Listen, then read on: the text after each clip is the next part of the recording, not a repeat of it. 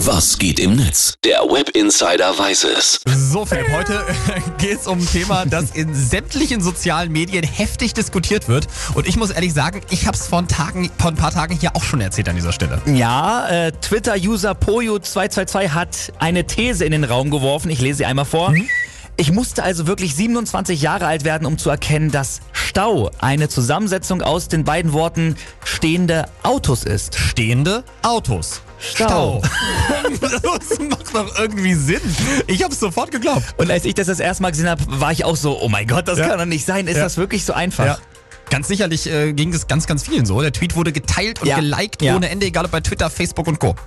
Dann ging die Diskussion los. Mike Fichtner, der twittert dazu, was? Oh mein Gott, meine ganze Weltanschauung wurde gerade erschüttert. Ja, manchmal hat man solche Momente, ne? Ich hatte das auch. Ja, und dann kam Möwe, die hat geschrieben, wenn ich noch einmal lese, dass Stau von stehende Autos kommt, dann klatsche ich dem, derjenigen, die, der so ein Quatsch postet, mein Germanistikabschluss um die Ohren und zwar mit Schwung.